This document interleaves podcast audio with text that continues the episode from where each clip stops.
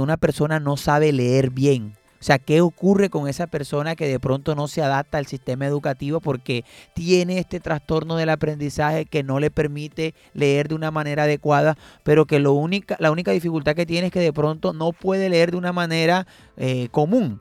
pero tiene otros escenarios eh, en su pensamiento, tiene un coeficiente intelectual muy bueno y termina haciendo otras cosas. ¿Qué pasa cuando no sabemos leer? ¿Te has pensado eso alguna vez, Janis?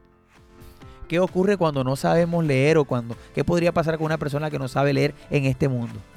Bueno, inicialmente es una persona que se le puede dificultar exponer de pronto de forma clara sus ideas.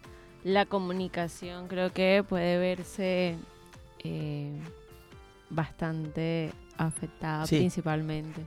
Fíjate que me gustaría preguntar esto y llevarlo al debate porque a veces podemos caer en eso, como que una persona que no sabe leer pareciera que fuera un tonto, un bobo. Ahora, el que no sabe leer, ay, el bobo y tal. Pero a veces lo único que no sabe es leer, pero de pronto pueda tener otro tipo de habilidades y que el no saber leer no le permite encajar dentro de los parámetros sociales normales y termina en otras cosas. A ver, hoy en esto que vamos a hablar me parece muy chévere poder eh, decirle a todos nuestros oyentes que vayan donde su vecino. Hey vecino, vamos a escuchar a Bocaribe hoy que están hablando ya sobre qué pasa con la gente que no sabe leer o por qué las personas a veces se les dificulta leer y trabajaremos este tema que se llama la dislexia. Claro que sí, Alex. Mira, me parece que este es un tema muy importante ya que la lectura es la alternativa que, que implica aplicar las funciones cognitivas. Esta práctica permite el desarrollo de la creatividad, promueve el esfuerzo y estimula la capacidad de concentración. Vaya, excelente. Bueno, a ver, díganme ustedes entonces, ¿con qué vamos a iniciar nuestro programa el día de hoy, señorita Orieta? Cuénteme. A ver, ¿cómo vamos a iniciar nuestro programa en el día de hoy? ¿Qué frase tenemos para, para iniciar nuestro programa? Bueno, Alex, la frase que dirá a continuación es más real de lo que pensamos y se puede aplicar en cualquier área de la vida pero hoy nos centraremos en el tema de dislexia enfocado en la importancia de leer. La frase es la siguiente. Somos lo que hacemos repetidamente, de modo que la excelencia no es un acto, es un hábito. Esto está escrito por repita, Aristóteles. Repita, repita, repita esa frase que, para que nos quede clara a todos. Somos lo que hacemos repetidamente, de modo que la excelencia no es un acto, es un hábito. Esto quiere decir que la repetición y la práctica son caminos directos al hábito de la excelencia para alcanzar el perfeccionamiento en cualquier desempeño a desarrollar. Un ejemplo de esta frase, relacionándolo con el tema, es si tomamos un libro todos los días y nos leemos tres hojas, cogemos el hábito y de esta manera nos llevaríamos, nos llenaríamos de mucho conocimiento que nos puede llevar a la excelencia. Bueno, otra frase sería, todos somos unos genios, pero si, juzgas a un pez por su habilidad de escalar un árbol, vivirá su vida entera creyendo que es estúpido. Esto nos lo dijo Albert Einstein, una figura pública que padecía este trastorno. Ok, bueno, fíjate, acá tenemos eh, una frase de Jorge Luis Borges. Dice, el verbo leer como el verbo amar y el verbo soñar no soporta el modo imperativo. Yo siempre les aconsejé a mis estudiantes que si un libro los aburre, lo dejen. Que no lo lean porque es famoso. Que no lean un libro porque es moderno. Que no lean un libro porque es antiguo. La lectura debe ser una de las formas de la felicidad y no se puede obligar a nadie a ser feliz. O sea, imagínate, uno tiene es que leer lo que a uno le guste, no lo que a todos, o sea, a veces caemos en el, en el cliché de lo que está de moda. Ah, que este libro está tan de moda, la, El Señor de los Anillos, vamos a leernos las 50 sombras de Grey porque está de moda. Pero en realidad hay que leer lo que a uno le haga feliz. Bueno, fíjate, eh, esto de leer, y, y, acá con la frase nos invita mucho al hábito, nos invita mucho, fíjate, a leer lo que nos gusta. Pero ¿qué ocurre cuando tenemos dificultad para leer? Que aparecen de pronto estos trastornos como la dislexia. A ver, ¿qué dato curioso tenemos sobre este trastorno del aprendizaje, dislexia? Bueno, los disléxicos tienen más capacidad de visualización. El pensamiento en imágenes es de 400 mil veces más rápido que el pensamiento verbal. Y no solo es y no solo eso, o sea, también es más completo y profundo, ya que una imagen siempre se ajustará más fácilmente o lo que quiera expresar o significar una palabra. Otro dato curioso es que muchos genios han sido disléxicos. Hay un gran número de mentes destacadas en distintas materias que han tenido dislexia, desde científicos como Albert Einstein, Thomas Edison, artistas como Leonardo DiCaprio, disculpe, Leonardo da Vinci o Walt Disney, no fueron genios superando su incapacidad, lo fueron gracias a ellos. Así que en ocasiones la dislexia puede ser un talento que se manifiesta de menor o mayor manera en la gente. Bueno, fíjate tú, datos curiosos sobre el tema de la dislexia. Pero eh, ya estamos acá un poco divagando, nosotros acá, digamos que no somos los expertos en este tema. Vamos a escuchar una canción, no la, vamos a, a leerla con el, con el oído. vamos a leer la canción con el oído, vamos a escucharla y enseguida vamos a regresar con un invitado que nos va a dar a nosotros hoy toda este, una cátedra en el tema de la importancia de leer, consecuencias que puede tener no saber leer. Y entonces escuchemos esta canción y regresamos enseguida aquí en Vivir en Paz.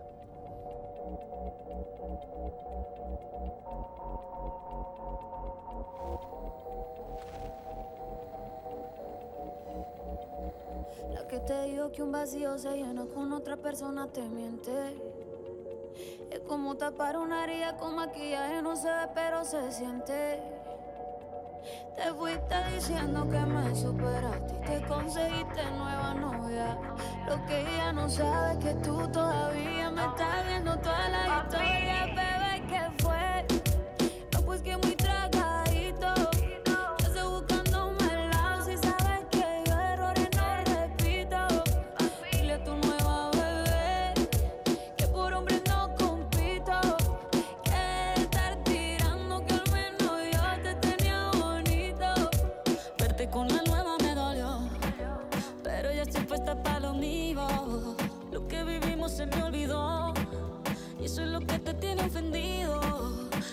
la vida me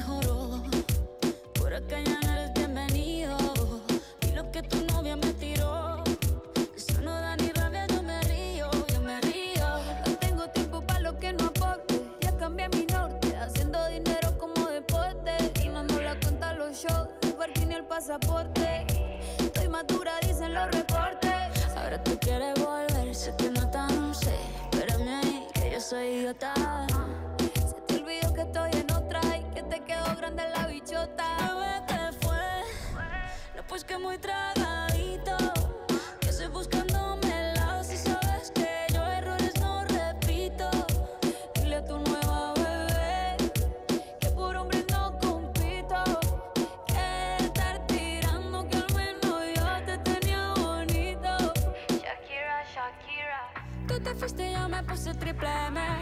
Más buena, más dura, más leve. Volver contigo nueve, tú eras la mala suerte, porque ahora las bendiciones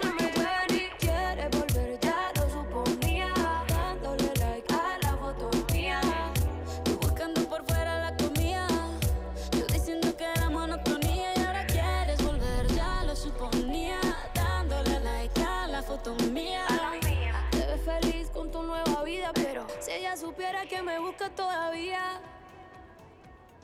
Bebé, ¿qué fue? pues que muy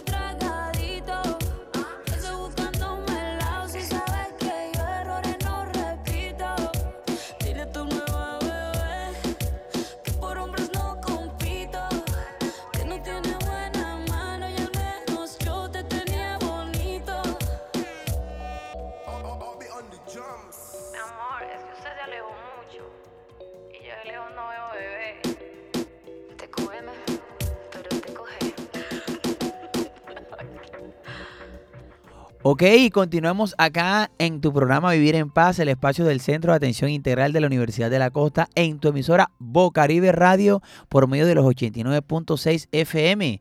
Oye, y nada más y nada menos acá, eh, hoy recordándole a toda nuestra audiencia que el centro de atención ubicado en el barrio La Paz, enfrente de la Biblioteca Popular Bibliopaz, eh, ofrece servicios de asesoría psicológica y servicios de asesoría jurídica gratuita.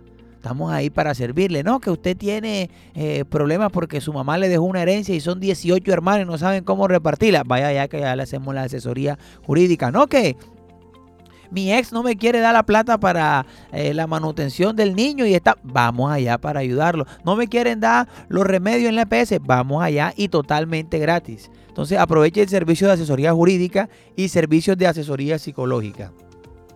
¿Cuánto tiempo demora en dar la cita ahí, señorita Orieta? ¿Cuánto tiempo demora en dar la cita? Probablemente puede ser enseguida o al día siguiente. Sí, entonces para que usted se dé cuenta que el nivel de respuesta de nosotros es eficiente y de calidad. Estamos con todos los profesionales de la Universidad de la Costa para que usted pueda eh, eh, estar ahí, digamos, uno hay conectado con todo eh, los servicios que pueda prestarle el centro. Recordándole que estamos en la carrera 13, número 10476, frente a la Biblioteca Popular del barrio La Paz. Bueno, y continuamos acá. Saludamos en el barrio Hipódromo a nuestro querido gran amigo este Pacho. Y le recordamos también que está con su querida madre Martina Tobar allá en el barrio Hipódromo en Soledad. Entonces, eh, le recordaron a su abuela que no sabía leer. El programa dice, me recordaron a mi abuela que no sabía leer y hasta tienda tenía. Sacaba cuenta y todo. Fíjate tú, no sabía leer y tenía tienda y sacaba cuenta. Bueno, Ahora nos acompaña acá el profesor Pedro Javier, que es psicólogo, es doctor en neurociencia cognitiva y necesidades educativas especiales. Trabaja estudiando cómo conseguir diagnosticar a los niños con dislexia antes de que entren a la escuela, buscando marcadores neuronales que nos permiten predecir qué niños tendrán problemas cuando entren a la escuela. O sea, antes de, para hacer prevención, es un doctor, profesor de la Universidad de la Costa, da clases en diferentes eh, digamos, posgrado que tiene la universidad. Y bueno, Javi, bienvenido acá a Vivir en Paz. Es un honor tenerte aquí. Bien hallado, Alex. Muchas gracias por la invitación y es un placer acudir a, a tu propuesta. Bueno, fíjense, como ya se dieron cuenta, Javi tiene un acento español. Javi tiene un acento español. Javi, ¿de dónde eres y cómo llegaste aquí a Colombia? Bueno, pues yo soy original de un pueblecito que sería algo así como lo que aquí llamáis una vereda. Mi pueblo en realidad no, no tiene ni la categoría de pueblo, es una aldea. Eh, no tiene alcaldía, ni hay policía, ni nada de eso. Tiene unos 100 habitantes más o menos. Y bueno, llegué aquí ¿Cómo, por... cómo se llama el pueblo? No se de- llama El Esparragal. Herda, carajo. Pertenece a Córdoba, a la provincia de Córdoba. En España, cuidado, En a España, Córdoba van a venir para acá, para. Cincelejo, Montería, Pero por allá. tanto los cordobeses de Cincelejo, de, eh, perdón, de Montería, eh, como los cordobeses de España, somos costeños. Como, como ya podréis notar en mi acento, eh, yo soy el equivalente al costeño allí en España. Ok, ¿cómo llegaste aquí a Colombia? Pues a través de una visita que hizo la Universidad de la Costa a una universidad allí en España, la Universidad de Málaga, yo estaba trabajando eh, con un contrato postdoctoral en un laboratorio en donde todavía sigo colaborando y trabajando. Nos dedicamos principalmente a, a- a la dislexia, a estudiar las causas de la dislexia y a estudiar el diagnóstico de la dislexia. Y pues bueno, compañeros eh, que hoy día son compañeros, eh, nos conocimos, establecimos una relación profesional, luego de amistad y, y la verdad que me ofrecieron la posibilidad de venir y me animé, quedé ¿Cuán- encantado. ¿Cuánto llevas aquí ya en, en Barranquilla? Pues desde 2019, en agosto de 2019 llegué, Y ya está, que, que- que Ya. el- es que el que llega a Barranquilla se amaña enseguida. barranquillero de corazón ya. Te voy a tirar un dato, Javi, antes de que comencemos acá. Barranquilla es la única ciudad del mundo en la que tú no necesitas nacer en Barranquilla para ser barranquillero. Doy fe, con- doy fe de ello. Con que te sientas aquí, ya sepas las calles, te tires un hecho, no de vez en cuando, ya eres barranquillero. Joda. Javi, ya entrando en materia, eh, estamos tocando el tema de la dislexia y cómo esto puede generar eh, que las personas puedan tener dificultades al momento de eh, aprender a leer. pero ¿cuáles podrían ser las consecuencias? Nos gustaría que primero, para que toda la audiencia esté aquí, eh, que nos está escuchando, ¿qué es la dislexia? ¿Qué es eso? Mm, Vale, pues la dislexia, desde el punto de vista científico, digamos, se le considera un trastorno eh, del aprendizaje, en concreto un trastorno del aprendizaje de la lectura. Eh, los psiquiatras llaman a esto eh, trastornos del neurodesarrollo. Y bueno, en el caso concreto de la dislexia sabemos que tiene una causa genética. Hay un, un problema, hay un desajuste ¿Cómo, qué, qué pasa por la mente de un niño, de una persona que tenga dislexia cuando ve eh, las hojas, las letras? ¿Qué pasa? ¿Qué, ¿Cómo podemos identificar? ¿O qué es lo que siente la persona como para que el que no sepa tenga una mayor comprensión de lo que estamos hablando? Vale, mira, el, para aprender a leer es necesario adquirir una lengua, un idioma. Eso lo adquirimos desde incluso antes del nacimiento, ya estamos escuchando el lenguaje de nuestra mamá y más o menos eso ocurre a partir del sexto mes de gestación, ¿no? Del feto. Luego eh, adquirimos el lenguaje y va a llegar un momento en el que mm, iremos a la escuela y nos tocará aprender a leer. Para que los oyentes lo entiendan, nosotros tenemos el lenguaje en el cerebro y el lenguaje básicamente se compone de sonidos. Sonidos que están asociados a objetos que nos rodean. Objetos que pueden ser concretos o abstractos. La mesa la podemos ver, la podemos tocar, podemos compartir experiencias con los demás y ese concepto, el concepto de mesa, está asociado al sonido mesa. Cuando aprendemos a leer, lo que tenemos que hacer es conectar esos sonidos con símbolos abstractos, como por ejemplo la letra O. Tú a una persona que no sabe leer le enseñas ese símbolo y te dirá, pues si está familiarizado con el concepto de círculo, eh, te dirá que es un círculo, pero no te dirá que es una O. Eso te lo dice cuando, gracias a la instrucción que recibimos de los maestros, conectamos el sonido que ya tenemos gracias a que tenemos un lenguaje con esos símbolos abstractos. Cada letra, como sabéis, tiene un sonido. Eh, los sonidos de las letras le llamamos fonemas. Poquito a poco, primero aprendemos los sonidos de cada letra, luego unimos varios sonidos para formar sílabas, luego para formar palabras y poco a poco lo que tenemos que conseguir es que los niños sean conscientes de que el lenguaje, las palabras, se pueden dividir en partes más pequeñitas, en sílabas o en fonemas o en letras. Esa es una de las condiciones necesarias para que un- una persona aprenda a leer. Es decir, es necesario ser consciente de que el lenguaje se puede dividir en partes más pequeñitas. Los disléxicos, por ese desajuste genético, tienen serios problemas para hacer esas uniones, para asociar sonidos con símbolos abstractos. Y algo también bastante importante, tenemos que conseguir que, digamos que para unir sonidos con símbolos, algo auditivo con algo visual, en el cerebro lo visual se procesa en un área, que eh, es- se encuentra en la nuca, en la parte de atrás del cerebro. Y la audición se, se procesa, los sonidos se procesan eh, con otro área que está como encima de la oreja, una a la derecha y otra a la izquierda. Esas dos áreas, por simplificar un poco, se tienen que hacer super colegas, tienen que ser amigos bacanos, pero bacanos. Y para que la comunicación fluya muy bien, digamos que se tienen que hacer carreteras mm, con muchas vías, para que fluya mucha información de manera muy rápida. En el cerebro de los disléxicos vemos que en lugar de encontrar autopistas, encontramos caminos, caminos de piedras. Una y trocha, como una ya, trocha. exacto, una trocha. Entonces, pues como se pueden imaginar, no puede fluir mucha información, no puede haber mucho tráfico y la velocidad a la que se desplaza el tráfico es lenta. Y eso tiene como consecuencia, pues lo que podemos observar en los niños disléxicos en la escuela, que leen súper lento en el mejor de los casos.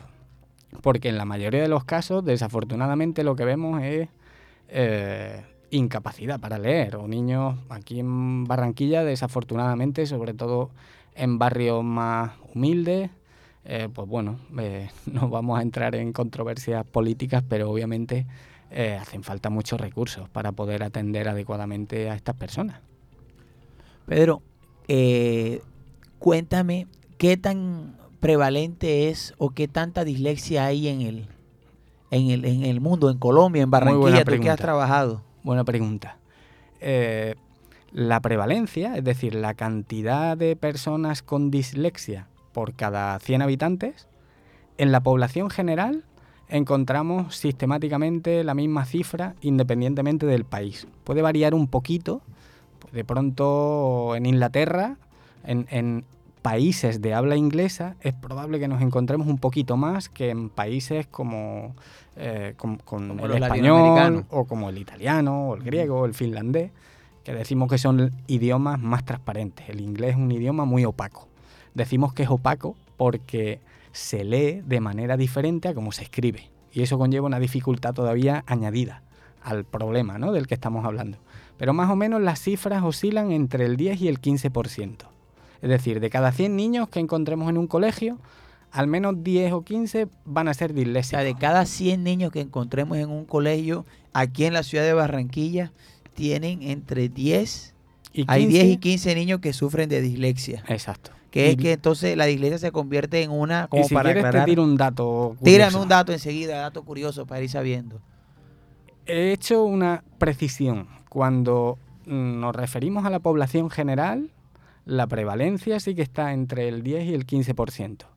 Varía esa cifra por otras, otros factores también, ¿no? Por los instrumentos de evaluación, si la evaluación la hace una persona debidamente capacitada, un psicólogo. Muchas veces aquí nos hemos encontrado con valoraciones que la hacen profesionales que no están especializados como por ejemplo neurólogos o psiquiatras que no tienen una formación de base adecuada para valorar los procesos cognitivos y las habilidades relacionadas con la lectura en este caso. En esos casos, pues las cifras incluso se pueden ver bastante infladas, ¿no? Y eso tiene otras consecuencias. Pero el dato que te quería dar es, eh, a partir de una serie de estudios que estamos haciendo eh, colaboradores míos y yo aquí en Barranquilla, por ejemplo, y en otros países, si en lugar de hacer esas valoraciones de la cantidad de personas que tienen dislexia en población general, nos vamos a las cárceles, la cifra cambia un poquito. Y en lugar de encontrarnos que el 10 o el 15% de las personas tienen dislexia, lo que nos encontramos es que las cifras aumentan en torno al 60, 70 y hasta 80% de la población reclusa con dislexia. O sea, que tú me estás, lo que me estás tratando de decir que en las investigaciones que has desarrollado aquí en la ciudad de Barranquilla, mientras que en un colegio hay 10 niños con dislexia, en la cárcel, un, un 10 niños o 15 niños de 100, en la cárcel de 100 internos o de 100 reclusos que están ahí internos, Como poco 60, 60, Están entre, jodidos. 60 y 80 tienen dislexia. sí, O sea que hay alguna correlación entre la dislexia y el delito. no podemos determinar esa relación causal. Es decir, mm, ser disléxico no te hace un delincuente. Si hacemos una lectura un poco más profunda, eh, para que nuestros oyentes se pongan en la piel de un disléxico, la lectura se considera el principal aprendizaje instrumental que adquiere una persona para mejorar sus condiciones de vida en el futuro. Es decir, l- si uno yo, por ejemplo, soy de estrato cero. La manera más barata, legal y eficiente de mejorar mis condiciones de vida en el futuro va a ser estudiando. Luego hay otros otras variables, ¿no? Eh, te puede tocar la lotería, cosa bastante improbable. Puedes heredar una fortuna, cosa también bastante improbable. Es decir, lo que tenemos más accesible, afortunadamente, en sociedades democráticas como la que vivimos, es estudiar. Si estudias, es bastante más probable que mejores tus condiciones de vida. Para poder estudiar y adquirir conocimiento, hay que aprender a leer. Si no puedes aprender a leer, eres pobre e inteligente, lo que observamos, y de esto hay muchísima investigación, es para empezar en la escuela te van a tratar como el culo, te van a tratar como la mierda, como si fueras un tonto, porque todos los niños, la no mayoría de los leer. niños, aprenden a leer, con cinco años ya los niños se saben todas las vocales. La evidencia indica, por ejemplo, la evidencia científica que desde los cuatro años un niño se da cuenta perfectamente de que no está aprendiendo al mismo ritmo que los demás. Pero eh, ese problema solo se da en el contexto del aprendizaje de la lectura. Los disléxicos son niños totalmente normales, son inteligentes, como la población normal. Unos son muy inteligentes, otros son eh, tienen una inteligencia normal y otros pues, un poquito menos, como yo, por ejemplo. Somos más torpecitos, pero no pasa nada. Estudiando y trabajando se Ahí. compensa la cosa. Ahí me, me engañamos a la gente. Y, y es, es como, a veces pongo un ejemplo un poco bruto, pero imaginaos que tenemos un perrito y lo tratamos a palos desde pequeño. ¿Qué es lo que nos vamos a encontrar de mayor? Pues un monstruo que nos va a atacar. En el caso de los niños, si tú tratas a un niño como un tonto, como un inútil en la escuela, eh, si los demás niños se ríen de él, si los maestros le meten mucha presión, los padres, mm, desafortunadamente, sin querer, eh, pues tienden a juzgar a su niño como una persona torpe, eh, si ese niño de torpe tiene poco, es inteligente y tiene inquietudes, ¿qué otras opciones le quedan? Si le han negado la principal opción de mejorar y prosperar en la vida, pues lo más probable es que delinca. Y si delinques, lo más probable es que te pillen. Tarde o temprano acaban en la cárcel. Por esta razón es importante, primero que intentemos detectarlos, ¿no? Antes de que entren a la escuela, porque cuanto antes lo sepamos, las intervenciones son más eficaces. Y ser disléxico, por otro Se lado, puede quiero- identificar la dislexia en- antes de los cinco años. podemos identificar el riesgo de tener dislexia con una alta probabilidad. Al, al menos, eh, digamos que la dislexia no es como, con perdón de la comparación, no es como tener riesgo de cáncer. Eh, en las pruebas de cribado, cuando uno, por, ejemplo, en el tumor de mama sólido, en Europa, en España en particular, está establecido que se hagan pruebas de cribado a todas las mujeres que se hagan mamografías a todas las mujeres todos los años. Eso desde el punto de vista eh, de la salud es una medida bastante polémica porque implica que la prueba que utilizas para hacer el diagnóstico no es perfecta y va a haber muchas mujeres identificadas como con riesgo de cáncer que luego no lo van a tener. Y identificar a una persona con riesgo de cáncer implica que le hagan una biopsia, que te den la noticia de que es probable que tengas cáncer y con perdón de la expresión, todo el mierdero que rodea a una alerta por cáncer. En este contexto estamos, en, en- el caso de la dislexia es un contexto diferente. Decir que un niño tiene riesgo de dislexia, lo que puede suponer es que la comunidad educativa se vuelque en evitar todos los problemas que están asociados a ser disléxico. Por ejemplo, pues vamos a tener más paciencia, vamos a usar la evidencia científica para enseñarles a leer, vamos a informar a la familia, es decir, vamos a evitarles todo el mierdero que se les viene a los niños que tienen problemas con el aprendizaje de la lectura.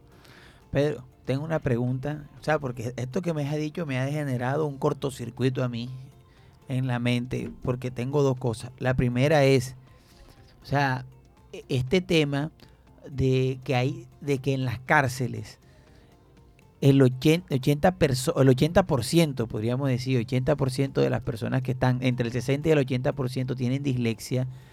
O sea, me, me, me asombra en el sentido de cuánta prevención se puede hacer y trabajar a nivel de dislexia, porque no es que si eres disléxico eres delincuente, pero hay una gran probabilidad a que como no puedas tener otras oportunidades por el tema de la empleabilidad, eh, que no sabes leer o que lees mal o no sé qué, no puedas poder entrar. O sea, ahí nos está dando un síntoma. Nosotros en, en psicología social utilizamos una herramienta cualitativa que se llama el árbol de problemas para identificar y hacer proyectos para transformación social y siempre se trabaja en las causas. En el tema de la delincuencia juvenil, por ejemplo, eh, que son es, es donde se ve delincuencia, homicidios, embarazos, todo este tipo de cosas, pero a veces no nos damos cuenta, por ejemplo, que hay problemas como la deserción escolar como una causa, pero no miramos más allá que a veces la deserción escolar puede estar asociada a un tema de que me siento incómodo en clase, por eso me quiero salir. La pregunta específica es, ¿esto se le ha informado a los entes competentes aquí en, en la ciudad de Barranquilla? O digamos, porque es que esto en un país como el nuestro, donde los índices de violencia, de criminalidad, eh, los índices de, de delincuencia, los actos delictivos son enormes. Fíjate que no tenemos ni... ni eh, es que te lo digo así, que no necesitas saber leer para extorsionar, para poder meter miedo.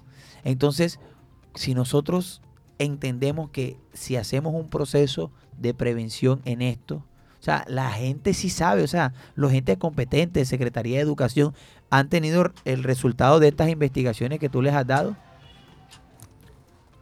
Si hablamos de entes competentes, l- si son competentes significa que el cargo que desempeñan lo han ganado por méritos. Y si tienen méritos, tendrán formación, ¿no? O sea, yo eh, a un secretario de educación probablemente sepa más que yo de estas cosas, no solo de la dislexia, porque yo sé un poquito de la dislexia.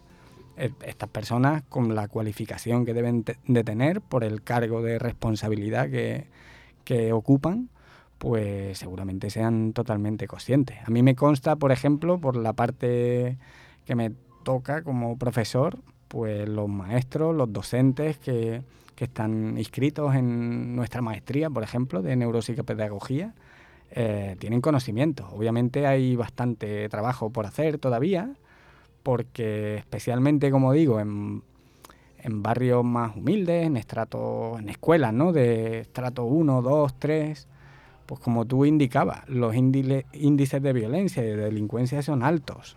Y muchas veces el ambiente escolar en estas escuelas, quizás que un niño no aprenda a leer con perdón, y mira que yo me dedico a esto, pues probablemente sea el menor de los problemas que tiene el centro, porque tienen que afrontar eh, niños con discapacidad intelectual, niños con autismo, mm, violencia, abuso sexual, peleas, abuso sexual, desnutrición, exactamente. Entonces, a ver, eh, primero comamos y luego filosofemos. Es decir, eh, me parece muy interesante la reflexión a la que invita tu pregunta, porque eh, yo no, no puedo movilizar recursos para atender a estos niños cuando sé que hay niños, por ejemplo, que no están comiendo bien.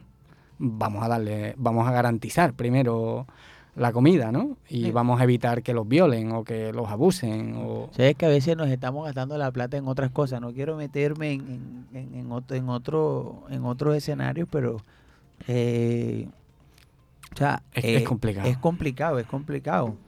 Es qué, porcentaje fuerte. del presupuesto se ejecuta, ¿no? Finalmente. A veces se ejecuta más en embellecer unas cosas que no necesitan embellecer cuando, por ejemplo, la casa, la biblioteca, la casa lúdica están cerradas porque no hay presupuesto para inversión social desde, desde acá del distrito. Entonces, el problema es que quizá por mi pequeña experiencia, muchas veces esto lo ven como un gasto y no como lo que tú has dicho, es una inversión, es una inversión a futuro. Ok. Tenemos una sesión que se llama Los mitos de la calle. Vamos a leerte unos mitos y tú nos vas a decir si son mitos o son verdad asociados al tema de la dislexia en esto que son los mitos de la calle. Dale. Los mitos de la calle. Bueno, como primer mito tenemos un disléxico no puede estudiar una, carre- una carrera universitaria. Jodidamente falso. ¿Cómo que un disléxico no puede estudiar una carrera? Un disléxico no estudia una carrera, como decía antes, si se dan las condiciones jodidas. Que, pues, que, que seas pobre, que estés en una escuela donde no te atienden. eh, ¿Cuál sería un buen pronóstico para una persona con dislexia? ¿Puede aprender a leer bien? O sea, hay, técnicas, hay trabajo. obviamente es menos probable. Esto es un estudio que estamos haciendo ahora. Estamos estudiando la prevalencia de la dislexia en estudiantes universitarios. Eh, ¿Dónde creéis que es más probable que haya más disléxicos? ¿En la Universidad del Norte, que es más pupi, entre comillas, o en la CUC? Es probable que de pronto en la, en la Universidad de la Costa, por el estrato socioeconómico, ¿Haya más o menos? hayan, hayan más. Yo diría aquí, y me lo, y me lo podrás con- ahora explicar, ¿por qué lo digo? Porque se supone que a mayor nivel adquisitivo de dinero vas a poder tener mayores herramientas para poder afrontar problemas Por de tanto, trastorno, para poder llevarte al neuro, para poder llevarte. Por tanto, podría ser es así. más probable que estén en la Norte. Es decir, en estratos más altos, como tú bien dices, en un estrato alto, si yo gano 10 millones de pesos al mes y a mí a los yo tengo un peladito de 4 años y me dice el maestro, mira, le estoy enseñando las vocales y todas las han aprendido menos el tuyo. Si tú tienes plata y para ti tú eres consciente eh, de que estudiar es importante, es decir, tienes altas Le expectativas, le metes plata y dice, ¿dónde, ¿a quién tengo que llevar a mi niño? Quiero saber qué le pasa. ¿Qué necesita? ¿Un maestro de apoyo? Pues un maestro de apoyo tiene. En esas condiciones, lo más probable es que, poquito a poco, con trabajo, esa persona aprenda a leer y no, no le coja miedo, no, no tenga asociadas todas las connotaciones O negativas. sea, que en el estrato bajo las personas tienen miedo de estudiar, por eso no se inscriben. Más que miedo, es prácticamente una imposibilidad. Porque pues, yo estoy harto de ver niños con 13 años que no saben ni las vocales. Eh, entonces, por responder de manera categórica a la pregunta, es falso. Hay, es menos probable que te los encuentres en derecho, porque tienes que leer un montón. Pero en ingeniería, un montón. por- porque son personas totalmente inteligentes y independientes. Bueno, como segundo mito tenemos la, dile- la, la dislexia afecta más a varones. Eso tengo que decir que al menos en base a la evidencia es cierto. No solo con la dislexia, sino en el caso del autismo, en el caso del déficit de atención, en el caso de la discalculia. También parece que la evidencia indica que es más probable que se dé en, en hombres que en mujeres. Y la causa es un poco controvertida, se está estudiando. No, no, no tengo una respuesta, la verdad eh, sobre, sobre el por qué. Pero sí sabemos que es cierto que, que es más probable que si eres hombre tengas un trastorno. Por acá tenemos un tercer mito que es la dislexia es hereditaria. Totalmente cierto. De hecho, cuando Alex preguntaba de qué manera ¿no? se puede identificar a un niño tempranamente. Ok, este es, es hereditaria, tiene su, condi- su condicionamiento genético. Es, es hereditaria porque es un trastorno genético y como tú decías, en niños de 3 o 4 años, como no les podemos pasar pruebas de lectura, si identificamos que el papá o la mamá han tenido un problema con la lectura, al saber que es genético, ya sabemos que es probable que el niño sea disléxico. Por tanto, alerta puesta. Tenemos una pregunta que hace un oyente, Grace nos dice, ¿cuáles serían las estrategias para mejorar la dislexia? Pero no nos respondas ahora, vamos con una canción y apenas regresemos respondemos ahí enseguida.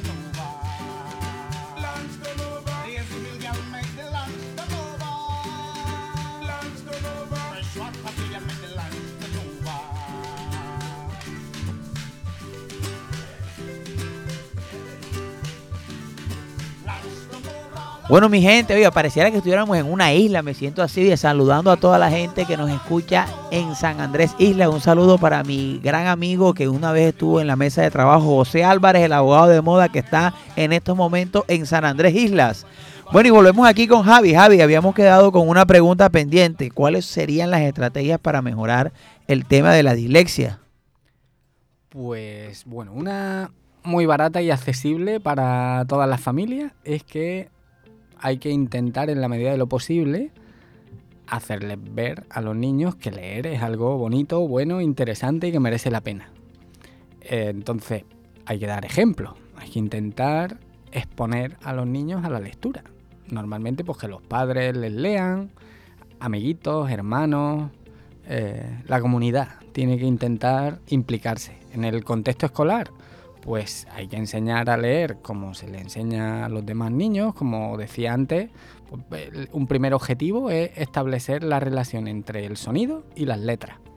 Primero hay que hacer eso, poquito a poco, con mucha paciencia, eh, buscando cuáles son las inquietudes, los gustos, lo que, lo que les gusta ¿no? a los niños. O sea, hay que Eh. encontrar primero el que el niño encuentre qué es lo que le llama la atención, si es Superman, si es Tío Nacho, si es García Márquez, lo que sea, y que vaya empezando a identificar. En, e- eso lo decía porque, pues, no sé, por ejemplo, hay niños que les gusta el fútbol.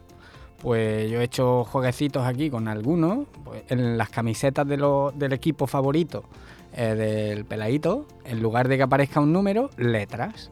Y la letra que más le cuesta aprenderse va para el jugador favorito, eh, porque es más probable que lo mire. Eh, y, pues, a eso me refería un poco, ¿no? Con conocer cuáles son los gustos para, para pensar en estrategia. Eso los maestros lo hacen de una manera brillante.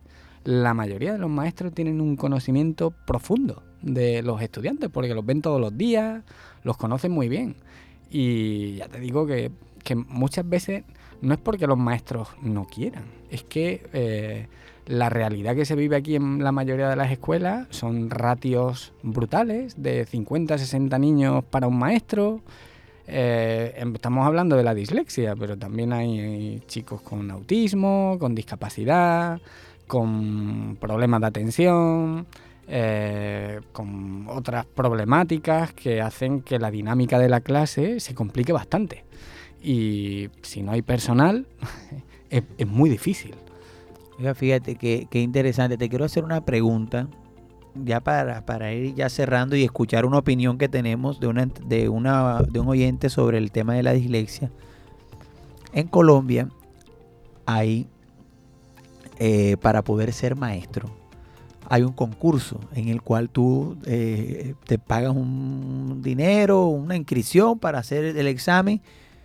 Y eh, si pasas el examen, pues entras ahí al, pero él es, él es, ese examen lo puede presentar cualquier persona que sea profesional. Profesional en contaduría, profesional en derecho, en administración y no necesariamente eh, licenciados en pedagogía o en carreras afines a- al estudio del comportamiento o de los procesos de aprendizaje. Yo tengo una fuerte crítica a eso porque a no ser que tú tengas una especialización en pedagogía o en docencia que te ayude, porque que a veces, teniendo en cuenta todas las condiciones sociodemográficas en las que están nuestros estudiantes de estas instituciones educativas, que muy bien las menciona con todos estos problemas de infinidades, no estoy diciendo que un administrador no pueda entender cómo funciona la dislexia, pero la formación que él tiene de pregrado está más asociada a, a saber otro tipo de cosas. Y en este caso, para el tema, por ejemplo, profesores de primaria, eh, no llegan con ese conocimiento tan amplio de todo lo que puede pasar. Desde tu experiencia en estos temas de, de educación que has trabajado, ¿qué opinas de esta metodología que tiene el gobierno referente a eso? Es una pregunta muy interesante y a menudo en el contexto político mm, pues he, he vivido conversaciones que son un poco surrealistas. Eh, para que la audiencia lo entienda, eh, los países que destacan por tener altos niveles de formación de la población, digamos, por, por tener sistemas educativos buenos, donde bueno significa que la inmensa mayoría de la población está alfabetizada, con niveles de conocimiento profundo sobre la historia del país altos, sobre matemáticas, etcétera, etcétera. Cuando se garantiza una buena educación, la característica principal que suelen tener estos sistemas es, primero, el docente, la figura del maestro, tiene un estatus como la del médico o superior. Para conseguir eso, lo primero que hay que hacer es pagarle bien a los maestros. Así que la primera reflexión a la que invito a los oyentes es el salario que tienen los maestros en promedio aquí en Colombia es el que de verdad le deberíamos de estar pagando a las personas que pasan tanto tiempo con nuestros hijos con la responsabilidad tan inmensa que supone eso. Es decir, ganar un millón y medio o dos millones de pesos es el sueldo que se merecen, porque yo invito a cualquier político a que se meta en un aula con 50 niños de 5 años a ver De- si de aguanta lunes a una viernes. semana. De Exacto. lunes a viernes A por- ver quién es el bonito que aguanta una semana. Y luego que me digan si ese trabajo, mm, por el nivel de formación que implica y por el desgaste y la carga mental tan brutal que supone, a ver si esa profesión no merece un poquito más de respeto por parte de las instituciones y ser mejor pagada. Y el, Luego, el nivel de responsabilidad mucho- que tienen. Muchos políticos se, se llenan la boca con metodologías y con chorradas de esas, cuando la base, lo que la, la ciencia nos dice es que págale bien al maestro y atraes talento. A los mejores talentos de la sociedad van a querer ser maestros. Si tú tienes maestros inteligentes, inteligentes, bien formados y con vocación, ya tienes el 50% del trabajo hecho. Ahora, dota de medios y de personal al centro. No puedes tener una ratio 61. 60 alumnos para un maestro. Que se vayan a... Tanto que se les llena la boca de hablar de Finlandia o de Singapur. ¿Por qué se caracterizan esos sistemas educativos? Porque solo los mejores acceden a las plazas de maestros. Tienen unas dotaciones de personal, no de ordenadores, de computadores, de tablets. Eso es mierda. Hablando mal. La evidencia nos dice que es mierda mete prof- profesionales, mete personas. La educación se ejerce con personas. Bueno, fíjate, aquí está nuestro invitado Pedro Javier en el día de hoy diciendo la importancia del valor que debe tener el maestro. O sea, que es la responsabilidad, como tú muy bien lo dices, cuánto tiempo demoran nuestros hijos con los maestros, cuánto tiempo pasan nuestros eh, hijos en el colegio con una persona que debe ser excelente. Y para que los excelentes quieran ser maestros, tienen que pagarle bastante. Oye, excelente también nuestro invitado en el día de hoy, nuestro querido Pedro. Escuchemos eh, una opinión de, de, de un invitado de- de- de los saberes populares, como le llamo yo. ¿Qué dice la gente en la calle? Escuchemos a ver qué dice la gente. Mi nombre es María Cristina, tengo 35 años y soy del barrio del Pueblito. Bueno, yo pienso que la, la dislexia es la dificultad de leer, dificultad para leer, de escribir mal las palabras o escribirlas al revés. Y pienso que la lectura es importante porque nos ayuda a, nos ayuda a tener más conocimiento y capacidades de muchas cosas.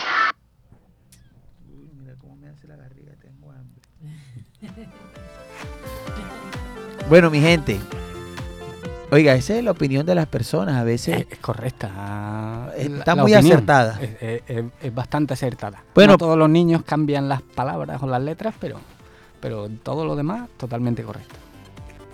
esto es importante, esta temática que nosotros hemos, yo en realidad me voy muy preocupado, porque el tema de la, de, de que, Deberíamos de preocuparnos. sí, de cuántas, de, a mí me impactó mucho el tema de la, de, la cárcel, en realidad me, o sea, de que casi el 80%, 60, entre el 60 y el 80% de, de nuestros internos que están en las cárceles eh, tienen dislexia, eso nos debería dar un, un campanazo.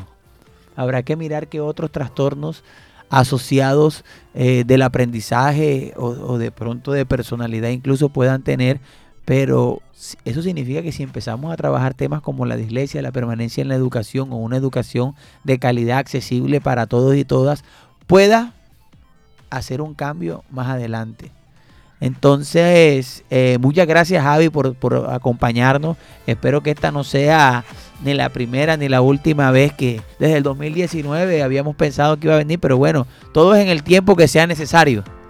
Muchísimas gracias a ti y a todos vosotros por la invitación y, y ha sido un placer y será un placer. No, el tiempo se nos fue volando. Este, ya lastimosamente hemos llegado al final de nuestro programa. Espero que les haya gustado. Pueden escucharnos en SoundClub, también la repetición de este programa en SoundClub. Ahí estamos, eh, eh, programa en búscanos en ahí donde dice Bocaribe Radio 89.6 FM y ahí está el programa de Vivir en Paz para que puedas eh, reproducir y compartir también este programa con todos tus amigos y todas las personas que quieras. Muchas gracias y nos vemos el próximo jueves en una emisión más de este tu programa Vivir en paz.